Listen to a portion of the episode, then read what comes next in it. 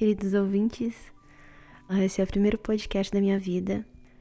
No momento, eu tô sozinha num chalé, em uma pousada no meio do Bituruna.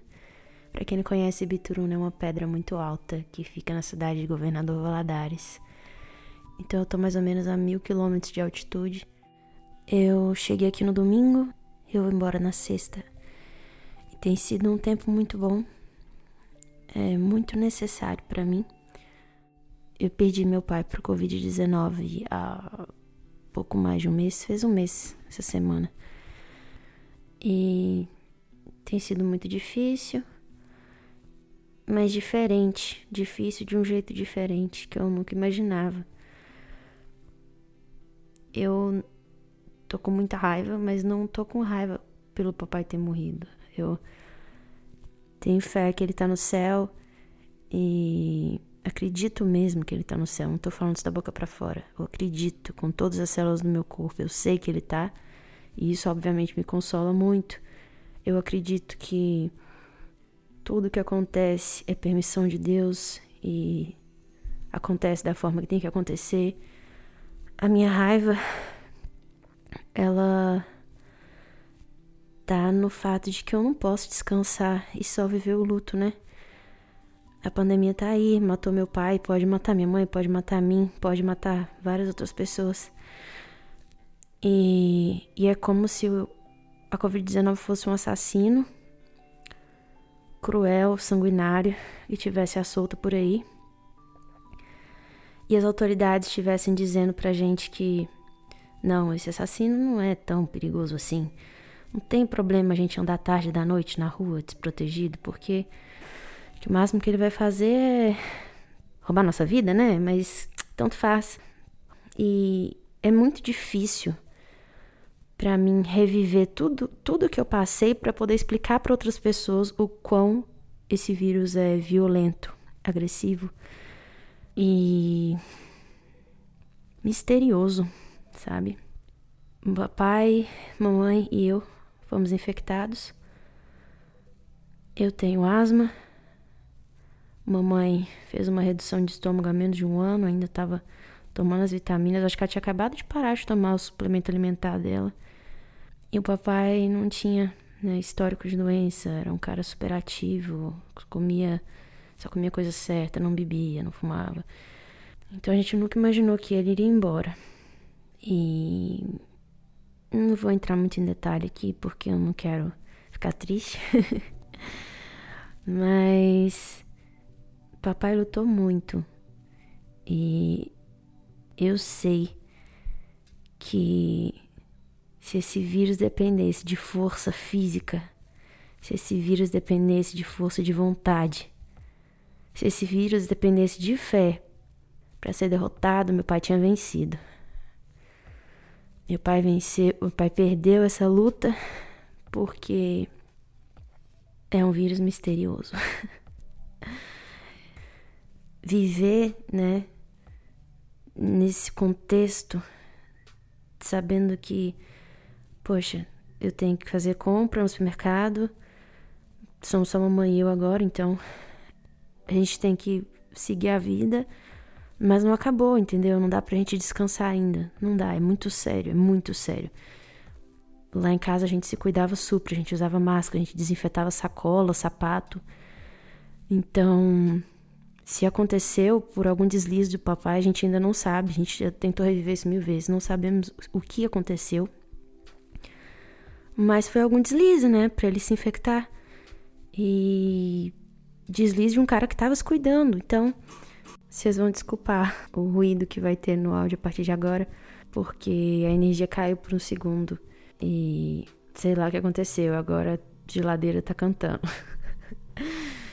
Enfim, papai se cuidava e mesmo assim ele contraiu o vírus. A gente fez o tratamento em casa, né? Aquele coquetel lá com 70% de eficácia. Papai foi os 30%. 30% é muita gente morta, gente. É muita gente morta. Eu tô rindo, mas é de nervoso. Papai foi internado, tinha quarto, né, para ele ser internado no hospital. Quando o caso dele agravou, ele teve quarto na UTI. E ele lutou até o final. O papai conseguia até fazer exercício na cama de hospital. E quando ele ficou sem movimento, do jeito dele, ele pedia para dobrar a cama, né? Para ele movimentar o corpo dele até o final. Isso foi no dia que ele morreu, ele fez exercício. Esse foi meu pai. E quando eu vou ao supermercado, quando eu vou à padaria e eu vejo uma pessoa sem máscara, eu sinto que meu pai está sendo desonrado, que a luta dele está sendo minimizada. Eu sei que essas pessoas não sabem da luta do meu pai. Mas no começo eu ousava contar para algumas pessoas, dizer, olha, cuidado, levanta essa máscara aí. O meu pai morreu e a gente não sabe por quê, mas pode ser porque desceu do nariz, a gente não sabe, cuidado. Aconteceu. Já deu ser ignorada e de uma pessoa rir, rir na minha cara. Tipo, meu pai morreu e a pessoa ri na minha cara. Então, os corações estão muito frios, tipo, muito frios. Parece que eu tô numa sociedade psicopata, sabe? Então, eu senti que eu precisava abrir um parêntese nessa realidade, sabe? Para eu poder descansar um pouco e viver o luto do meu pai, só viver o luto do meu pai um pouco, ser filha só um pouco. Conversei com a minha mãe e, e achei por bem vir para cá, passar uma semana longe de todo o barulho do mundo. E aqui tem muita planta, muito pássaro e pouca gente, porque eu reservei de, de domingo a sexta-feira, que são os dias que tem menos hóspedes. Agora, por exemplo, tô eu e mais um casal aqui. Aliás, agora à noite chegou mais um outro casal. Mas é super espaçado, sabe? Eu consigo comer sozinha, porque os horários acabam não batendo. E consigo tirar a máscara um pouco, sentir o cheiro da natureza. É muito bom. É, hoje foi o primeiro dia de um experimento que eu fiz com a mamãe de tentar não falar com ela no telefone, não mandar mensagem. O que foi muito difícil. Foi muito difícil. Eu acho que é até por isso que eu tô gravando esse podcast, porque eu fiquei muito frustrada no fim do dia, porque não dava para contar para ela as coisas que eu. Né, nem pra falar com ela, tipo, é, não mandei nenhuma mensagem para você, tipo, não posso, porque eu combinei com ela que eu já não ia mandar nenhuma mensagem. E ela também não ia mandar nenhuma mensagem. E não valia esperar a madrugada chegar. A gente tinha que virar a noite sem mandar mensagem para outra. Porque tudo isso que tá acontecendo, né? Me deixou muito estressada. Eu nunca vivi isso na minha vida de estar tá tão estressada a ponto de, de ficar tonta e. Não. E aí eu vim pra cá e eu não consegui desgrudar do celular, porque desativei rede social e todas as coisas, mas eu queria falar com a minha mãe. Eu tudo eu falo com a minha mãe.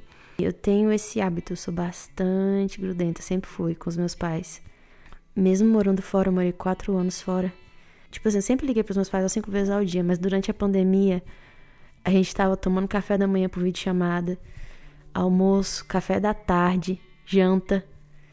E a gente chegou até a jogar dedonha por videochamada. A gente, a gente era muito grudento, mas eu mais. Eu que fico correndo atrás ligando e falando, vocês não vão ligar para mim, não? E eu nem dou tempo deles ligarem para mim. E agora na pandemia eu acredito que seja fácil de entender o que eu tô falando. É, quando você tem um contato online rotineiro, né, recorrente, você começa a sentir como se aquela pessoa realmente estivesse ali. E para mim realmente me ajudava muito sempre. Graças a Deus eu ainda tenho a minha mãe. Então é muito difícil para mim não ficar grudada com ela no telefone, principalmente agora, né? Que eu fico mais preocupada do que nunca, que eu faço ela prometer para mim de hora em hora que ela vai se cuidar e nossa, para eu vir para cá é um treino para mim e para ela, porque eu quero fazer um mestrado na Coreia do Sul. Eu tava olhando para fazer e com a morte do papai eu adiei isso para ano que vem. Mas para mim é inconcebível deixar minha mãe sozinha, sabe? Tipo, medo. E eu resolvi retomar a vida de onde eu parei antes do papai morrer. E uma das coisas que eu acho importante é isso, tipo, ia fazer o mestrado, bora fazer o mestrado. Então, eu resolvi fazer esse teste, ficar uma semana aqui sozinha na pousada, para ver se ela fica bem sem mim, se eu fico bem sem ela. E para eu ficar um pouco sozinha também, porque como eu morei muito tempo sozinha, eu tô acostumada a me recuperar das coisas sozinha e eu não tô sabendo muito bem passar pelo luto junto com alguém que também tá em luto, sabe? Porque cada pessoa experimenta isso de uma forma diferente. Eu, em particular, sou muito introspectiva e a mamãe, muito da galera. então, minha mãe se cura conversando, ligando para as pessoas e, e tudo mais. E eu já preciso escrever, compor, coisas que eu não estava fazendo, não conseguia fazer. Até por necessidade de ficar grudada na minha mãe mesmo. Porque eu não esperava nunca que o papai ia embora por causa dessa doença, né? Então eu sei o que, que é você ter alguém e você deixar de ter muito rápido. E eu não quero que isso aconteça de novo. Enfim, mesmo aqui na serra, né? Eu ficava. Tava grudada no, no, celular com a minha mãe o tempo todo. Ah, que mãe, tô almoçando, mãe. Mó, mó jacu. E aí ontem eu falei, mãe, não tá certo isso não. Me ajuda aqui, vamos ficar um dia sem falar com a outra. Então, venci esse dia, mas gravei um podcast. eu ainda tenho mais dois dias aqui na pousada. Não sei se eu vou conseguir ficar mais um dia sem falar com a minha mãe, não, mas amanhã eu vou ligar para ela e vou propor da gente fazer de novo, porque foi um dia muito bom. Não é que ficar sem falar com a minha mãe foi bom, é porque para falar com a minha mãe eu tinha que estar disponível ali no WhatsApp e tal. E aí chegam outras coisas que não são tão legais, que não são pertinentes para o momento em que você tá querendo relaxar. E talvez eu fique mais um dia de celular desligado, que foi isso que eu fiz, eu desliguei meu celular. E é possível, gente. é possível. Uh, eu não sei como que foi para você ouvir esse podcast, mas para mim foi muito bom gravar.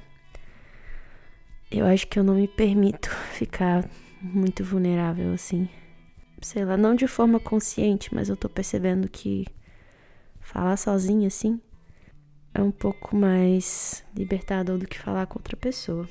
Não sei se eu tô me expressando bem. Sei que eu fiz umas duas pausas para chorar. e cortei, óbvio, porque ninguém merece, né, gente? Eu tô bem. E é isso. Esse foi o podcast de hoje. Basicamente um relatório da minha vida nos últimos dias. E se pá, a gente se fala nos próximos. Beijo e obrigada por me ouvir. Eu tenho carregado o mundo. Acho que não aguento mais. Mas sei que daqui um segundo